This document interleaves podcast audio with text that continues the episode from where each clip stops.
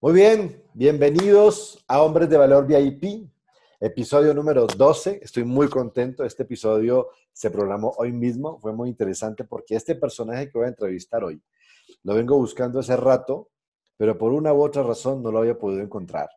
Y, y lo vengo buscando porque la historia que nos va a compartir, estoy seguro, que va a ser un gran aporte para muchos hombres, para nuestros hijos, para nuestros hermanos y para muchas mujeres curiosas que también en ocasiones se meten por ahí a escuchar estos podcasts o este canal que está también en YouTube, en Facebook o en Instagram como Hombres de Valor VIP. A esta persona yo lo conocí exactamente en el año 2003, 2004, 2005. Por esos años trabajamos juntos, hace 15, 17 años aproximadamente. Era un hombre de 30 años de edad aproximadamente, por aquel entonces, nos llevamos un año de diferencia. Fui su jefe, eh, lo conocí a él, a su esposa, a su hija, y por diferentes circunstancias cada quien tomó diferentes caminos.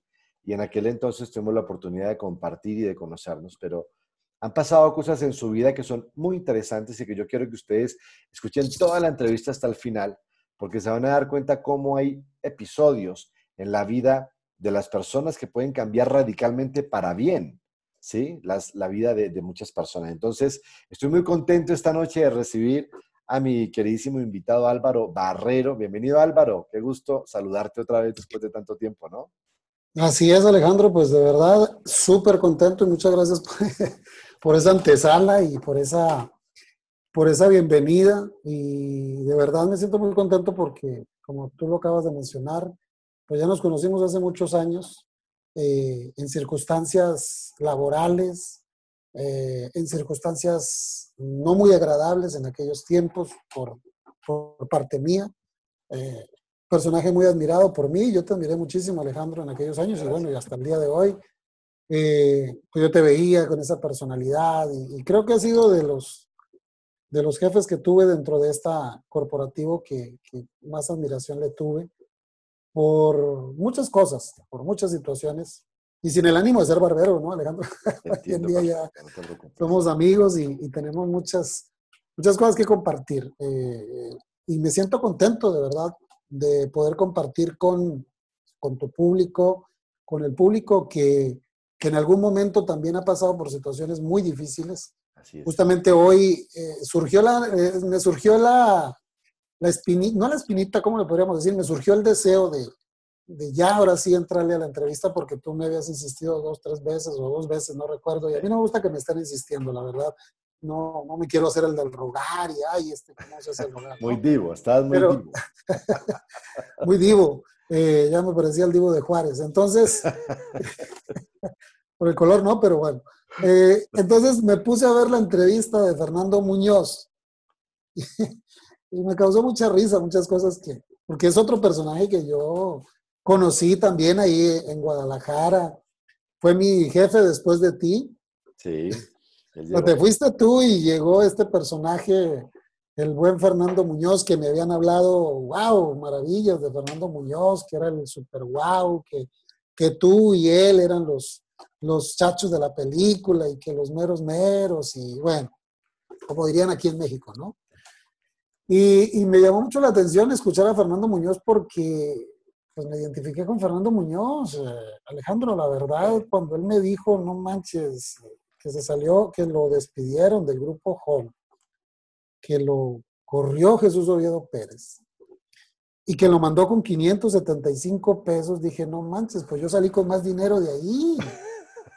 de verdad, a mí me dieron 4.600 pesos de liquidación. Después de ocho años de trabajo, o Qué casi locura. 10, no recuerdo cuándo trabajé, me dieron. Me acuerdo que estaba Nicole Lieva, ¿no? Era, mi, era la gerente. administrativa, gerente de allá. Y cuando fui por mi finiquito, pues me dieron 4.600 pesos por mi condición de extranjero. No sé por qué me dieron 4.600. Y para mí eso era una burla, pues yo dije, esto es bien poquito. Y veía a Fernando Muñoz y decía, no puede ser, si Fernando Muñoz era el super personaje y ropa de marca y el aquí y el era el metrosexual en aquel entonces, de técnicas Ajá. americanas, de sus cejas y bien peinadito. Muy acá, ¿no? Y me quedé sorprendido, la verdad, eh, Alejandro, de cómo sucedieron cosas dentro de esta compañía, que ya las hablaremos ahorita si hay tiempo. Sí, sí, sí. Y esperemos que haya tiempo y si no, pues haces una segunda parte, ¿no? Porque Sí, él sí, hiciste sí. la segunda parte, pues me haces la segunda a mí. Sí, sí, sí, la verdad que hay cosas muy interesantes que, Ujú. que vale la pena compartir, Álvaro. Y que como Ujú. te digo, la idea es que esto se convierta en eso, una historia que aporte valor. Cuéntanos, Claro. Álvaro, ¿quién eres tú? ¿Dónde naciste? ¿De dónde eres? ¿Cómo, cómo te involucraste en este mundo en el que al final nos conocimos hace di- 16 años atrás? ¿Y qué Sí, ha sí, sí. pasado después de esa época en la que nos separamos? Tú te Claro. fuiste para un lado, yo me fui para el otro, y ya no vamos a ver hasta ahorita, después de 15, 16 años posteriormente. Cuéntanos un poco de ti, Álvaro, para, para que la gente que escuche o vea esto tenga el contexto de, Pues, de quién eres tú. pues muchas gracias, Alejandro, nuevamente. Pues mira, yo nací el 19 de marzo de 1974 en la ciudad de Bogotá, Colombia. Eres Rolo, Mm. eres Rolo, Rolo. Rolo, Rolo, Rolito, Rolito de hueso colorado, pero ya más mexicano que Rolo. Así es. Ya 20 años voy a cumplir en México. Eh, pues mira, eh, mi historia parte desde una infancia no tan, no tan fácil, no una vida fácil, porque yo vengo de una familia muy humilde, muy, muy humilde, muy extremadamente humilde. Mis papás, mi papá era un sastre, mi papá es sastre, bendito sea el creador que él aún vive. Mi papá era sastre, mi mamá era modista, entonces yo entre ellos dos, pues no sé, se conocieron, no sé, la verdad nunca me platicaron sus historias, porque yo era muy reservado, siempre mi mamá fue muy reservada y no le gustaba eh, contar sus historias. Pero sí, mm, éramos- yo soy el mayor de cuatro hermanos, éramos, somos dos hombres, eh, perdón, tres hombres, una mujer, eh, mi hermana que es la entre pequeñita y la más, pero todos ya somos pasados de 40 años, ¿no? Ujú. Pero yo fui el mayor, entonces a mí me tocó llevar pues esa carga, esa responsabilidad de la casa de ser el mayor. siempre, ¿no? Había, ajá. mayor. Exacto, y había otra, había otro hermano, otros dos hermanos, uno que conocí, hermano hijo de mi mamá, eh, pues nunca, yo no sabía, o sea, uno niño, pues son muchas experiencias y pues empieza a vivir experiencias no poco agradables. Este, mm, vivíamos en situaciones pues donde dormíamos cuatro en una cama, vivíamos en el piso, dormíamos en el piso, vivimos en un cuartito de tres por tres, donde pues escasamente había para Muy difícil. pa muy difícil, pues era una situación eh, muy complicada de ver que a veces mi papá no tenía para llevar de comer, que vivíamos una vida, pues digamos, eh, precaria, difícil y complicada. Entonces, toda esa situación, pues a mí me fue, se me fue grabando en mi mente, porque yo veía que mi mamá sufría, yo veía que mi mamá lloraba, pero, pero era muy complicado. Pero yo no entendía el por qué. ¿Cómo, ¿no? cómo marcan estas cosas en la vida de la gente, no, Sí, Álvaro? Sí, sí, por sea- supuesto. pero, pero mira, fíjate, Alejandro, que eh, no quiero hablar más de mi papá, pero es que mi papá sí era medio, medio huevón, lo voy a decir a lo mexicano. Sí. Mi, mi papá era, mi papá era un hombre tan inteligente, sabía hacer trabajo maravilloso. Mi papá era sastre, hacía sacos, trajes de hombre, lo que le decimos vestidos en Colombia Sí. hacía unos sacos de hombre súper preciosos, eran hechos a mano, diseñados a mano. Él no utilizaba todo, casi todo lo hacía a mano, los ojales, todo era obra, Todo un artista. un artista, pues. A él le daban un pedazo de tela y él con unos moldes sacaba, los cortaba un saco, esos que usábamos nosotros cuando trabajábamos de corbata. ¿Por qué dices tú que era, que era huevón tu padre? Porque no era- Porque él tenía un talento tan grande, tan grande, tan grande, que él hubiese podido ser un empresario, no manches, súper chingón, pues. Un empresario donde él pudiese haber tenido, así hubiese puesto al nivel de un Arturo Calle, de un de, de Sí, esos entiendo. personajes de Colombia, ¿no? De un Valer. O sea, no tuvo, no tuvo una visión. Exactamente, no fue un hombre, no fue un hombre visionario y yo, yo lo veía que él le trabajaba a gente, a gente mediocre, gente más fregada, que él, él era el tercero, o sea, él le hacía trabajos al uno del otro y del otro, o sea, él venía siendo como el, el último de la cadena alimenticia, pues. Ok. Entonces, cuando llegaban a él, a él le pagaban lo más mínimo, pues. Sí, o sea, le pagaban lo más chichipatamente hablando, y vamos a hablarlo a lo colombiano, porque sé que hay muchos colombianos que lo van a escuchar. Entonces, pues no era lo, mucho lo que ganaba. Y entonces le daban de pronto trabajo y se lo llevaba a la casa, pero, pero se lo llevaba y lo guardaba en el cajón de la máquina, guardaba el saco todo envuelto, a veces se lo daban cortado y él tenía que ponerse a coser, nomás era coser y, y, y, y hacerlo. Y lo tenía que entregar en menos de una semana y a veces duraba hasta 15 días con un trabajo en su casa. O se ponía a trabajar en las noches, entonces tenían que casi, casi ir a buscarlo a la casa para que yo, pues se necesita ese saco porque es para un artista, es para un personaje, es esto y lo otro. Y era, era, era los conflictos que mi padre tenía mucho, mi mamá le, le molestaba mucho ver eso, porque era, era esa situación. Entonces, mi papá es un ser que yo lo amo y lo adoro muchísimo y si algún día va a ver esta entrevista, pues creo que me va, a jalar las orejas. No, yo se lo he dicho, ¿no? Yo se lo he dicho. No estás mintiendo, o sea, eso es una realidad. Es una realidad. Para mí, eh, yo crecí en esa, en esa vida de, ver a mi papá que sí era medio flojillo, como que sí le costaba, pero yo lo veía que trabajaba, que se esforzaba, que le echaba Pero no progresaba. Pero no progresaba. Trabajaba, no progresaba. Trabajaba, no progresaba. Debíamos rentas, debíamos, debíamos esto, debíamos. Era, era, éramos soy la. Soy la que debo, soy la que todo. Entonces, dentro de ese proceso, yo voy creciendo, voy creciendo, voy creciendo y, empiezo a ver más necesidades. Entonces yo empiezo a abrir los ojos, empiezo a ver las cosas. Y yo decidí, pues mejor estudiar en la noche una vez. Yo ya me iba, yo ya, ya no iba a la escuela. Yo llegué a quinto de primaria en el día y empecé a escapar a escuela, pues me, me iba. Escaparse. Sí, o sea, yo me iba a buscar dinero, a trabajar, a ver cómo ganaba dinero, pues para yo comprarme mis cosas, lo que yo quería. Me empezó a gustar. niño, tenías que 11, 12 años. 11 años, pero yo ya era bien pateperro, como dicen aquí en México. Yo era muy rebuscador, empecé a Empezaste jovencito. Sí, entonces como a los 13 años me fui a trabajar de, de, de mensajero de una empresa allá en Bogotá. La dueña de la casa donde rentábamos en Bogotá, eh, me consiguió ese trabajo porque yo quería trabajar. Entonces me pagaban, trabajaba mediodía y estudiaba otro mediodía.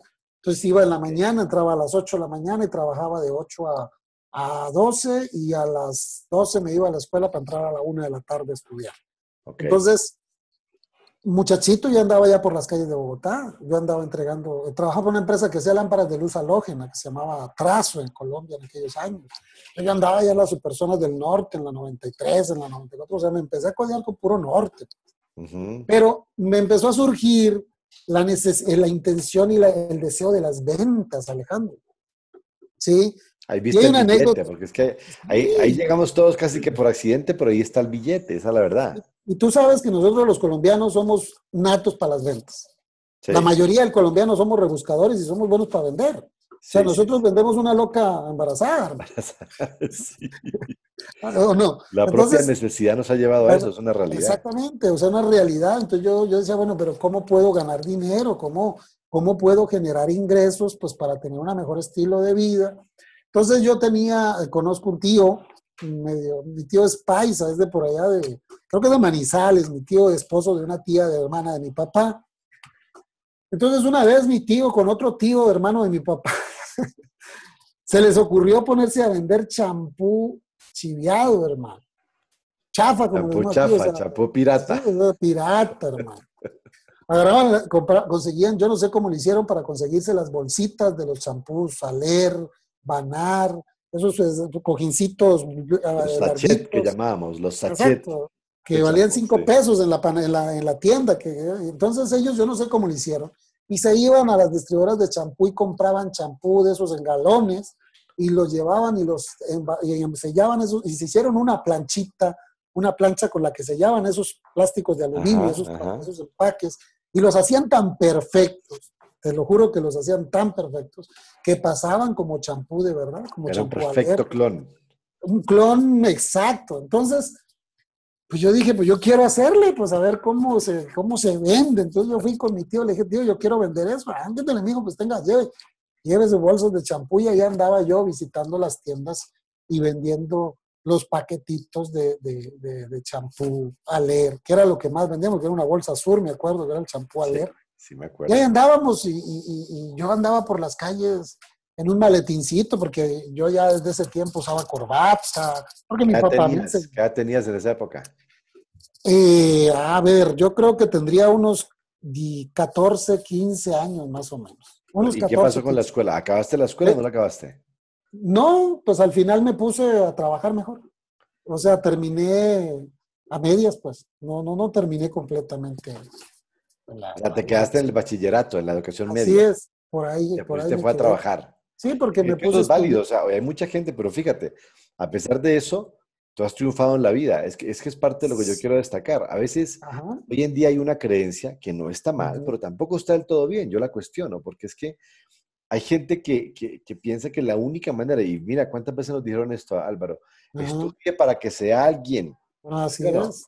Entonces, si uno no estudia, no es nadie. O sea, es una, es una estupidez, a mi gusto, a mi opinión. Pero hay No, y es que personas que tenemos el deseo, la necesidad, como te pasó a ti, de qué pena, no puedo estudiar y me voy a, voy a poner a trabajar porque lo que necesito es vivir, necesito comer.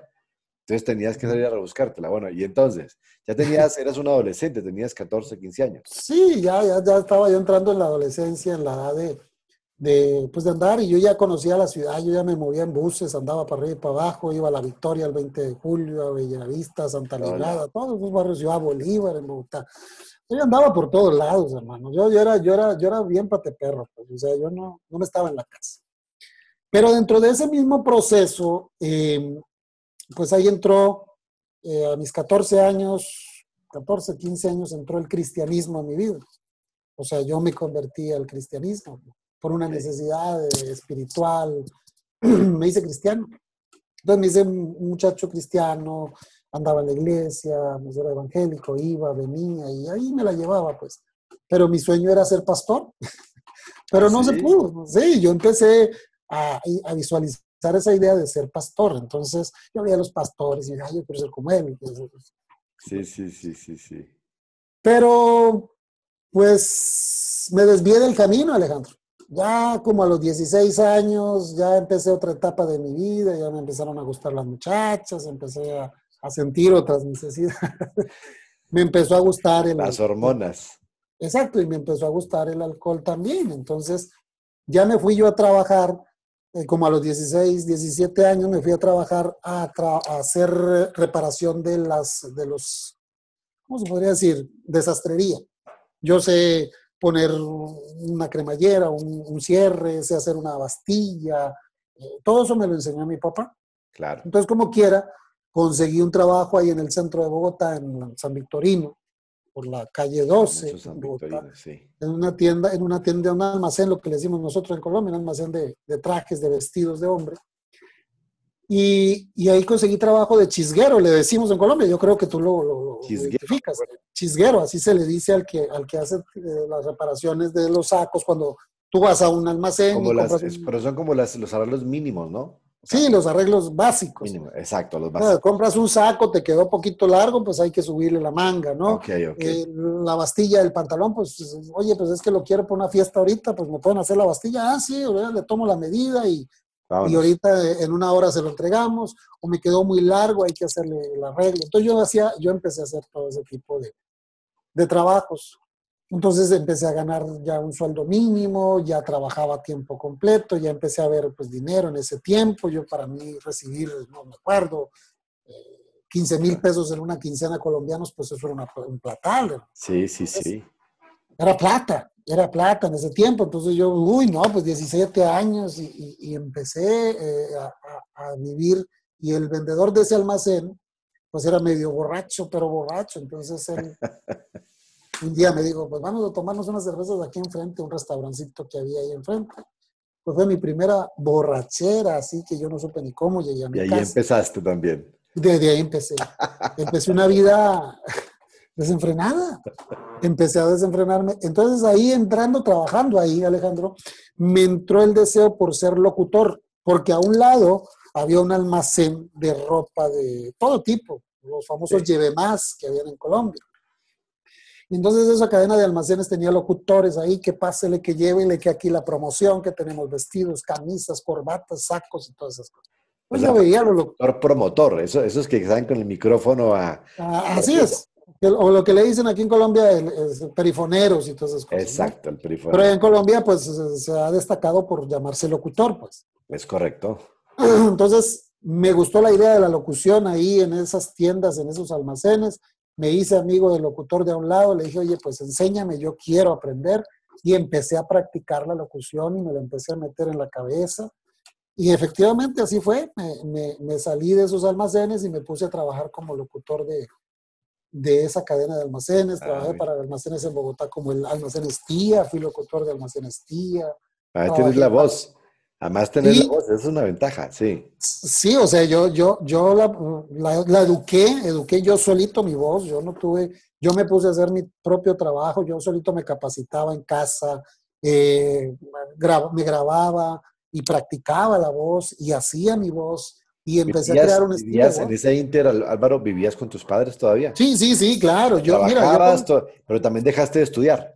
Sí, sí, ya me valió, o sea, me valió, o sea, la verdad yo me empecé a meter en el mundo de la locución, me empecé a meter en el mundo de la locución y me empezó a gustar, pero también me empezó a gustar el mundo de la actuación, pero en el mundo de la actuación me fui a trabajar de extra y estuve trabajando en varios programas de extra ahí en Colombia. Haciendo bulto haciendo bulto, fui a programas de, de concurso y sí, que el, que el que pasaba por enfrente y cositas así, pero también me ganaba.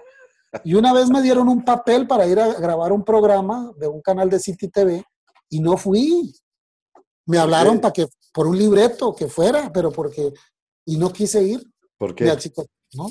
Se te arrugó. Se me Te arrogaste me arrugué, porque me vieron, porque me pusieron a hacer una cosita chiquitita y les gustó cómo hice la actuación, entonces después me hablaron y me dijeron, hay un libreto, ven por el libreto y este, queremos que, que seas esto, no recuerdo.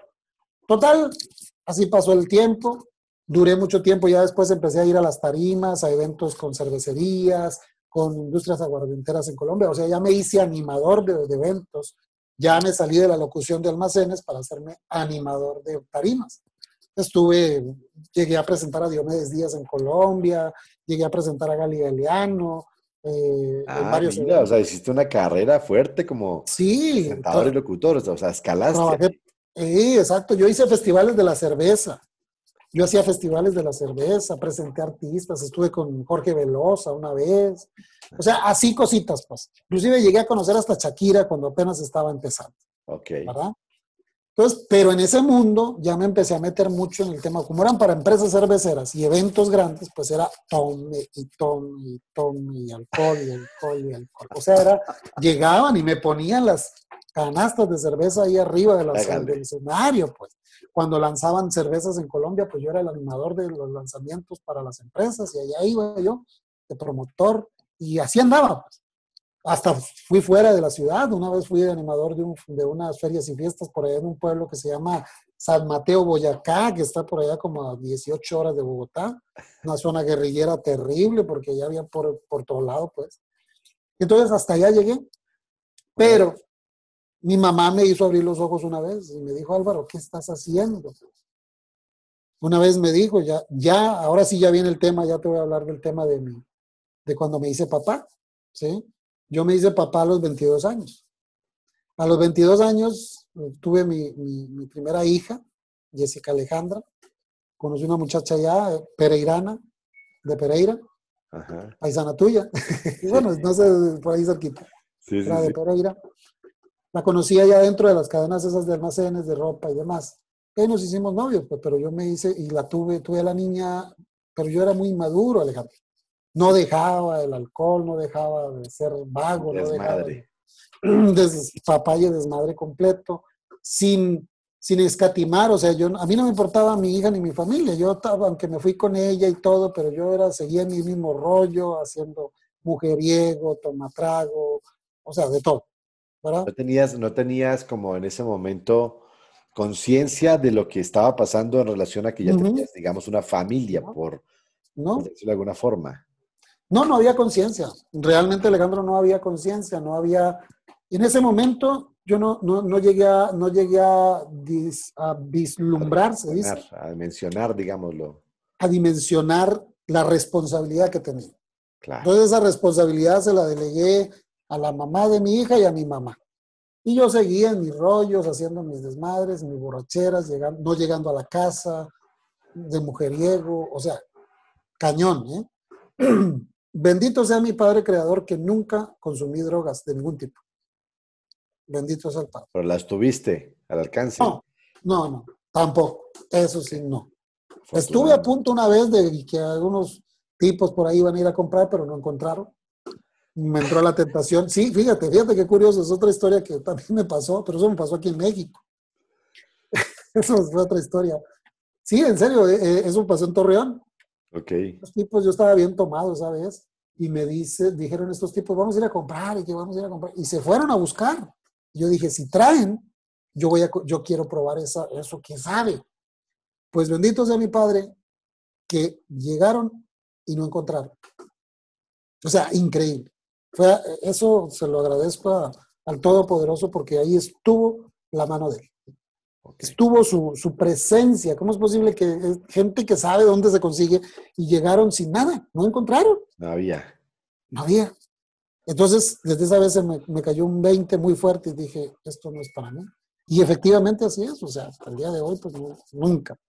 Okay. Y, y, nunca ha habido, nunca, nunca. Entonces, realmente eh, cuando yo conocí a mí empecé a crecer mi hija, yo pues mis responsabilidades, una vez te comentaba que mi mamá me hizo abrir los ojos una vez, porque yo todos los días dormía hasta tarde, nada más trabajaba fines de semana, viernes, sábado y domingo, y entre semana me la pasaba dormido hasta las 12 del día como Bill Príncipe. ¿Qué tal? Y me salía, me levantaba a las 12, comía, me iba, dejaba a la familia, regresaba hasta a veces hasta el otro día o bien tomado porque iba y me encontraba con mis amigos y mi hija y la mamá de mi hija, bien gracias. Entonces, una vez mi mamá me dijo, mira, ¿sabes qué Álvaro? Ya es el momento de que tú agarres la onda. Bueno, no me lo dijo así, pero sí. me lo dijo a lo colombiano, ¿no? tú estás bien tan, tan, tan, tan, tan, estás bien pendejo, estás así, o sea, me lo dijo así. Sí, sí, sí. Ya ponte a buscar trabajo y deja de estar perdiendo el tiempo, deja de estar de borracho, deja de esto. O sea, me llegó tan profundo mi madre, ¿sabes?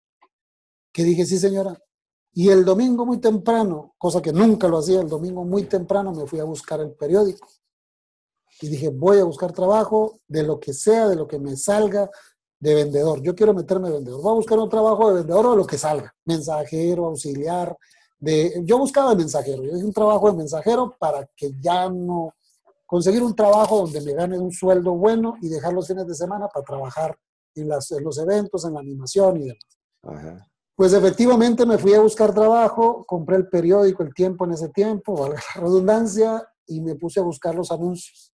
Y me salieron dos, tres anuncios muy interesantes y el lunes muy temprano me puse mi corbata, me compré mis hojas de vida y me fui a la zona de Palermo, a la calle 44. Adivina dónde llegué. Te acuerdas. Adivina a dónde llegué. Ajá, técnicas Llegué americanas. A técnicas americanas de estudio con el famosísimo Pachito Jaramillo, don Francisco Don Jaramillo. Francisco Jaramillo, sí. viejito Jaramillo, muy excelente persona. Yo llegué ahí, me dijeron, ok, mijo, este, llene esa hoja, ya ves que había que llenar la hojita Sí. y el registro, y siéntese, y yo, bueno, pero ¿de qué se trata esto? Y uno la inquietud, ¿no? De eso que nunca te dicen de qué se trata.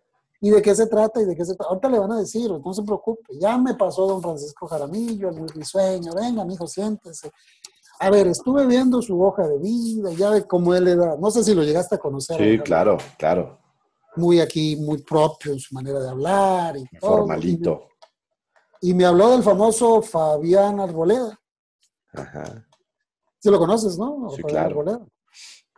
Era un muchacho que vivía en el sur de Bogotá, que había salido de allá donde vivía, de Ciudad Bolívar, porque yo vivía en Ciudad Bolívar. Y me empezó a vender la idea de México y me dijo, es que él se fue para México y se fue como un ejecutivo y ahorita trae maletín y ahorita trae así, se viste de vestidos de marca y me empezó a ilusionar con ese tema. Que le dije, ok, está bien. Nunca supe qué iba a hacer Alejandro. La Le digo, mañana los... Sí, la típica. la Las típica típicas de la época. entrevistas de la época. Mañana te espero aquí, mañana a las 10 de la mañana empezamos capacitación y yo muy puntual, era, fui el primero en llegar al otro día a las 10 de la mañana, antes de las 10 ya estaba yo ahí sentado en la sala de recepción. me hacen pasar al salón, empieza la capacitación y yo a la mitad de semana no sabía todavía no qué hacer. Total, se acabó la semana y nunca supe qué iba a hacer. Porque Francisco Jaramillo era muy enredador en sus capacitaciones y nunca te decía qué hacía. Me vendió mucho el curso de lectura y que era una maravilla y que por allá y que por acá, pero yo empecé en ceros. El lunes me presenté a trabajar con una carpeta de cartón. La fea, lo que era la fea, Álvaro. La, fea, unas carpetas de cartón de material oscuro y mi sí, de cartón el único, fuimos, fuimos cinco o seis los que recibimos carpeta. El lunes, preséntate en la 93 con 15, ahí en la carpa la Principal. La, la supercarpa. Y ahí voy yo el lunes a las 7 de la mañana porque había capacitación temprano, ya ves que nos invitaban. La recapacitación de las 7 de la mañana las recapacitaciones y yo, yo voy, porque me dijo Francisco Jaramillo, allá lo espero, mire. Y, llegué y él no estaba. Nomás habían como dos o tres gatos, entonces yo llegué. Había llegado. No, no había llegado. Llegué, me senté, estuve en la capacitación, seguía sin entender, seguía sin captar la onda de qué era lo que iba a hacer. Hicieron la reunión, estuvieron en la reunión general, no me acuerdo quiénes estuvieron ahí. Total, salí de la reunión y me mandaron con un jefe de grupo. Me dijo, este es, este es, exactamente, esta es su nueva jefe.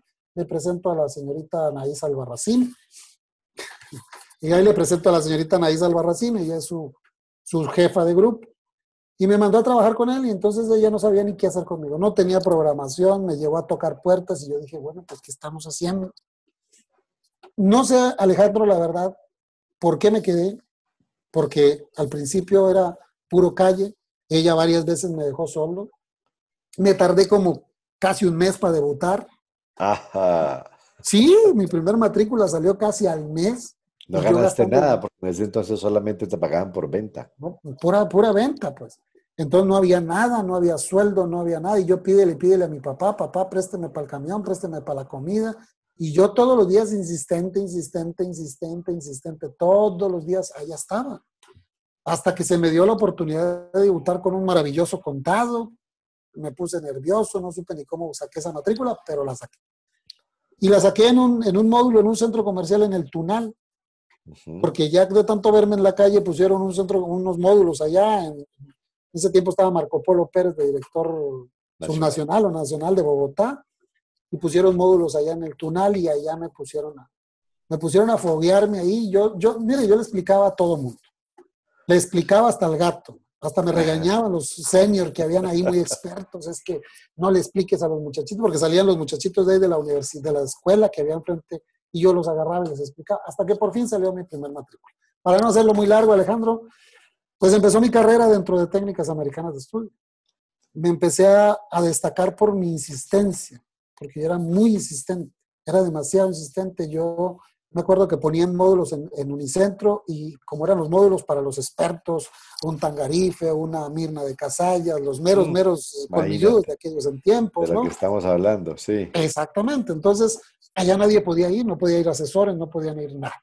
O sea, pero entonces, en diciembre, en ese diciembre, yo entré a trabajar a técnicas americanas como en un septiembre y en diciembre me ascendieron a senior, no sé por qué.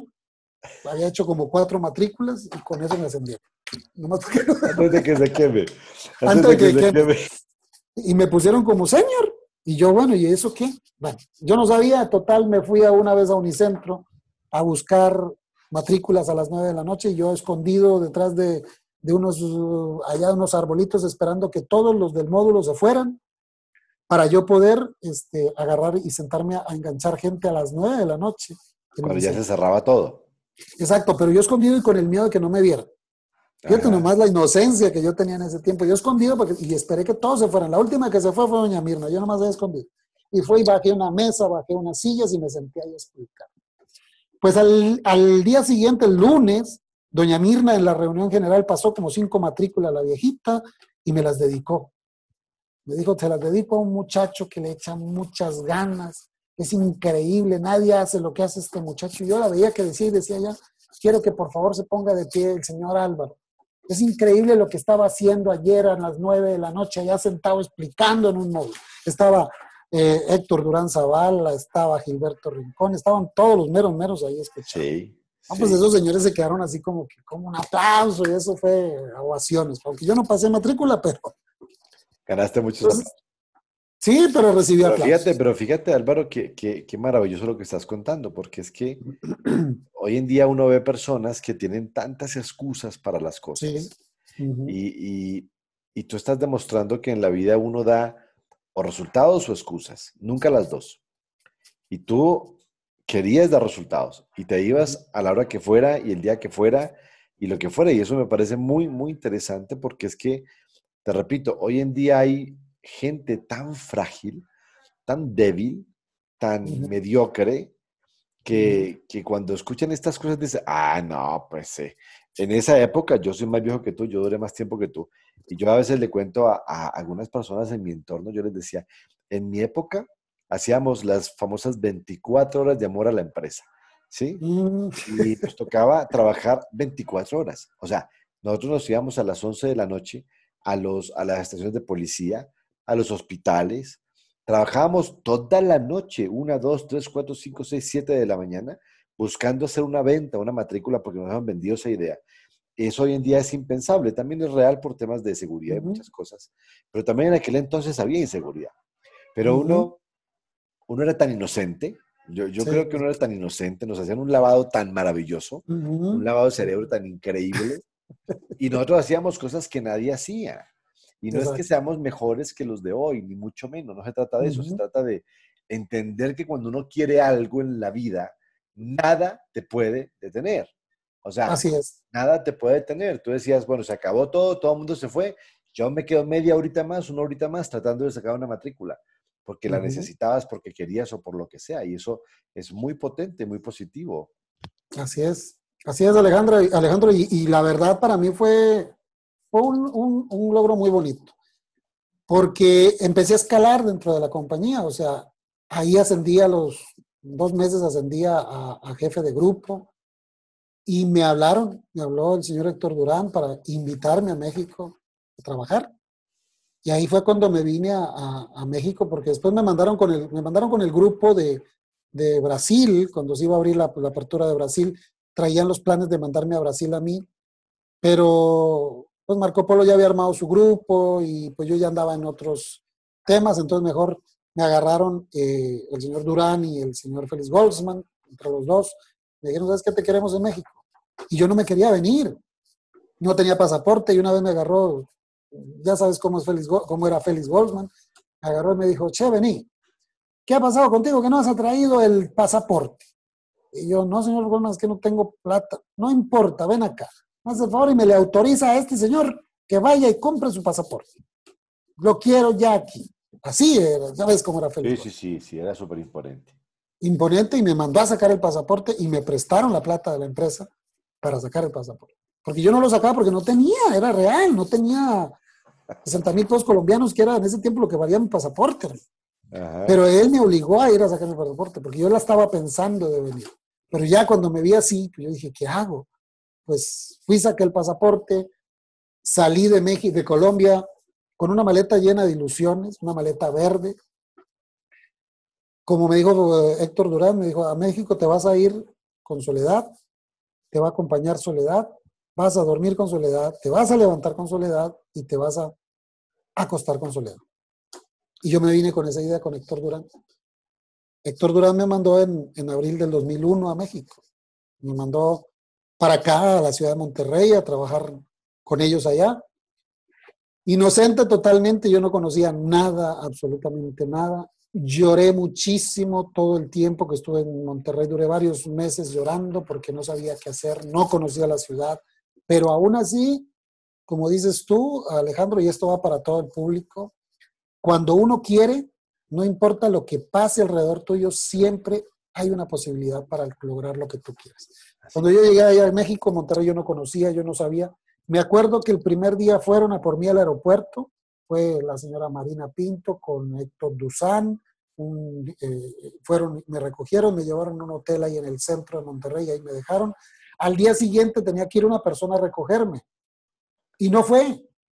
Yo solito salí, agarré un camión y llegué a la filial sin conocer eh, eh, Alejandro. Mira sin conocer nada de Monterrey, absolutamente nada. Yo lo único que hice fue, ¿por dónde, dónde agarro un, bus que me lleve a, a la colonia del Valle y me dijeron, pues váyase acá y agarre allá tal, en tal esquina, ahí pasa un bus, ahí subas. Y ahí me fui. Y Ay, yo, nosotros colombianos rebuscadores. pues, exacto, o sea, que no le sacábamos a nada, hermano. Así Otro, si hubiese regresado al día siguiente, hubiese vuelto Claro, loco. claro, Porque no fueron claro. por mí al hotel, fíjate nomás, o sea, yo que recién llegadito, jefecito de grupo, nuevito, sin conocer ciudad, no fueron por mí. Al otro día llego yo a la filial, a las 7 de la mañana llegué, Alejandro. Y me vio Marina Pinto y me dice, hijo, ¿qué pasó? ¿Y cómo llegó? Y pues, aquí llegué, yo no sé. ¿Y cómo llegó, mijo? No, no, nadie fue por mí. ¿Cómo así? Por allá fue y le puso una regañiza al que tenía que ir por mí. Total, pues ya. Esa fue parte del inicio dentro de la compañía aquí en México. Fue una experiencia muy bonita Monterrey, Alejandro, la verdad, te digo honestamente. A mí me fue muy bien en Monterrey. Yo ganaba mucho dinero, mucho dinero. No, no creo que una tanto época, como... era una época de mucha gloria en Monterrey. ¿eh? Sí, claro, era, era mucho. Yo duré mucho para sacar matrícula. Yo me acuerdo que Rosana Hernández y Hilda Cepeda ya estaban desesperadas porque eran las, mis jefas directas, que no hallaban qué hacer porque yo no podía debutar, no podía sacar una matrícula. Un jefe de grupo que venía de Colombia, según el mero, mero matriculador, y, y- no podía sacar una berraca matrícula. 15 días me tardé para sacar mi primer matrícula. Y, y yo no hallaba qué hacer, o sea, era una desesperación y llegar a la casa solo a llorar, ¿no? no o sea, era muy triste, muy, muy acongojante, pero aún así yo seguí, insiste, le insiste, era, era de estar al frente del cañón de domingo a domingo, desde las 7 de la mañana yo estaba en la oficina, era el último que me iba, me iba a las 9, 10, 11, 12 de la noche, me llegaba a ir de la filial, ya hasta que el guardia me decía, ¿sabe qué, señor? Ya váyase, por favor. Sí, porque yo ahí me quedaba haciendo citas, programando, haciendo todo lo que tenía que hacer. Pues eso me llevó a, llegar a, la, gerencia distrital, posteriormente a la divisional y posteriormente a la dirección. Pero pues en esas etapas fue donde yo empecé a, trastabillar porque, porque no fue lo mismo. Pues. Eh, yo cuando me fui a dirigir la ciudad de Torreón, primero pues llegué como gerente allá, que la pasé muy mal en Torreón, porque a mí me sacó Marina Pinto de mi época de gloria ahí de, de- de Monterrey y me mandó a ese moridero de Torreón que ya estaba casi, casi quemado, porque habían estado los otros allá. Te mandaron a que- levantar de muerto. Sí, me mandaron a levantar ese muerto y yo no lo podía levantar y me empecé a ir para atrás, para atrás, para atrás, a deprimirme y yo cada rato le hablaba a Marina, Marina, señora Marina, sáqueme de aquí, no, no, no te voy a sacar y como crees, yo no te voy a sacar de allá, mijo, ni por nada del mundo te voy a sacar. Entonces yo, pero señorita, es que yo no quiero estar aquí, no, no, no, no.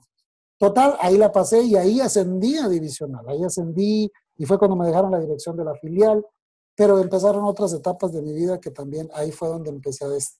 Ahora sí que perdí el piso. Perdí el piso, ¿por qué? Porque eh, está como el cuento de la ranita que perdió las nalgas, que perdió la cabeza por unas nalgas. Ajá. Ahí perdí yo todo. Y parte de la historia, pues tú la conociste. eh, me, me ilusioné con una muchachita allá, perdí el piso, yo no me concentraba, se sacaba matrículas, pero, pero, pero yo no estaba en, en la filial, o sea, yo no me la pasaba ahí, yo me la pasaba era de novio, a gusto, para arriba y para abajo. Y pues Con Anita. Sí, sí, con, con esta, con Marcel. Y se fue, se fue, se fue, se fue todo el. fue. Y, y, y, y ahí voy yo con mi, con mi, con mi maletín para otro lado, me sacaron de ahí, me dijeron, ¿sabes qué? Te vas a, te vas a, Monterrey, me mandaron a Saltillo, me mandaron a, una subdirección en Saltillo. En Saltillo me volvió a ir bien, me estuvo yendo muy bien en Saltillo, pero ya fue cuando se llevaron a Marina Pinto y pusieron a Roberto Barraza y, a Roberto Barraza pues ya no le gustó, ya no le caí bien a Roberto Barraza. Entonces una vez me peleé con él y dije a Roberto Barraza, ya no quiero estar más en esta ciudad, no quiero vivir más acá, me quiero ir. Ya. Yo le hablé a Antonio Moreno Calabria y ya me fui con Antonio Moreno Moreno me mandó allá contigo. Yo te voy a mandar a Guadalajara.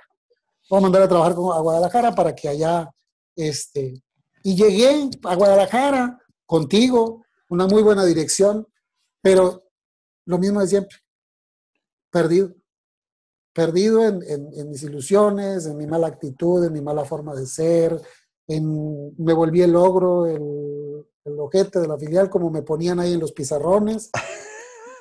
La filial de ahí de, de- de Sierra, de, como no me acuerdo, la que estaba a De espaldas de, Gusto la Sierra.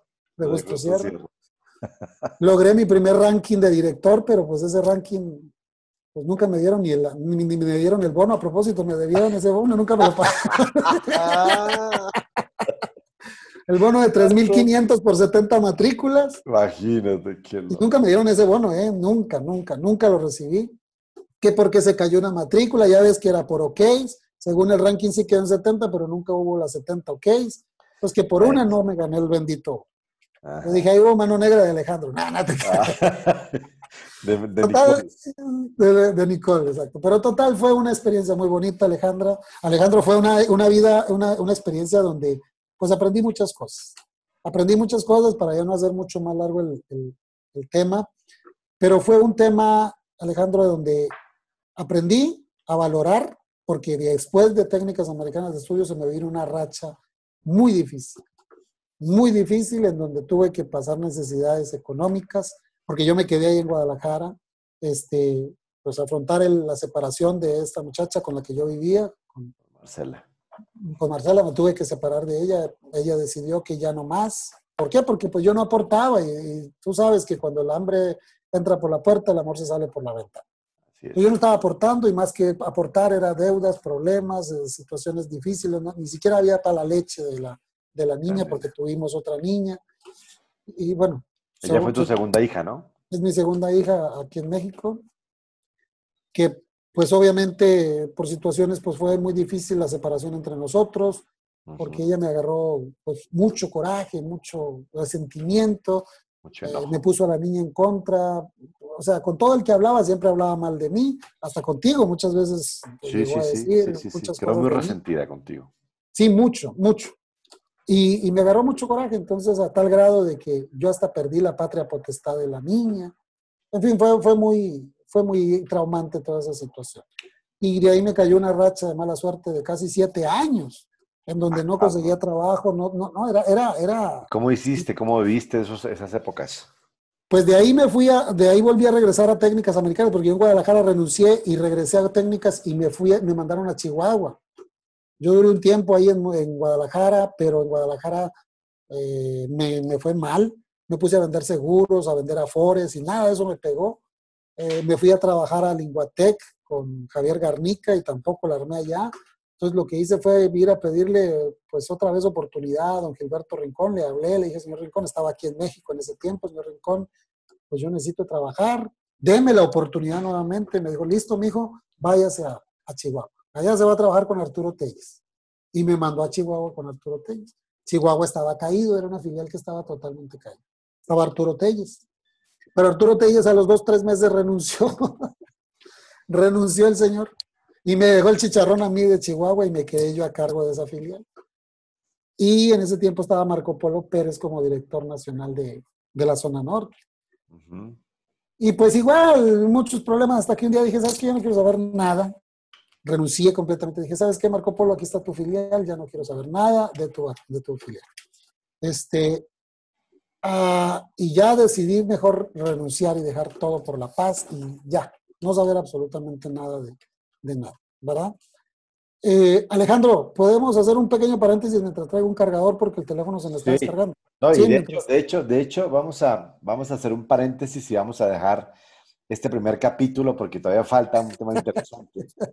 no quiero estar carrereando. Esto es una historia muy interesante porque, sí, de decir, siete años de, de, de, vacas flacas y eso no todo el mundo lo cuenta. Y quiero, quiero que profundices un poco más. Vamos, ah, a, claro que sí. vamos a hacer la segunda parte. ¿Vale? Claro que sí, Alejandro.